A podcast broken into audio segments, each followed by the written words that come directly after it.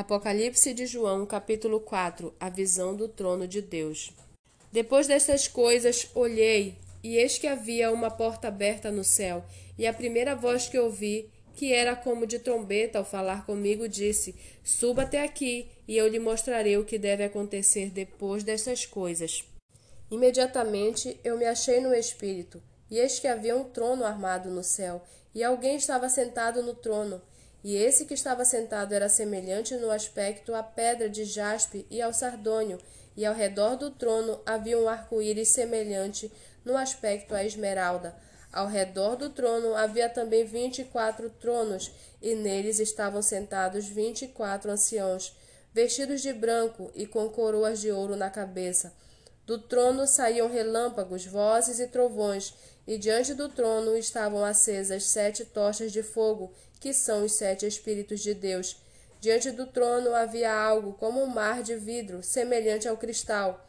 No meio do trono e à volta do trono havia também quatro seres viventes, cheios de olhos, por diante e por detrás. O primeiro ser vivente era semelhante a um leão, o segundo era semelhante a um novilho, o terceiro tinha o rosto semelhante ao de ser humano, e o quarto ser vivente era semelhante à águia quando está voando. E os quatro seres viventes, tendo cada um deles, respectivamente, seis asas, estavam cheios de olhos, ao redor e por dentro. Não tinham descanso, nem de dia nem de noite, proclamando: Santo, Santo, Santo é o Senhor Deus, o Todo-Poderoso, aquele que era, que é e que há de vir. Sempre que esses seres viventes davam glória, honra e ações de graças ao que está assentado no trono, ao que vive para todo sempre.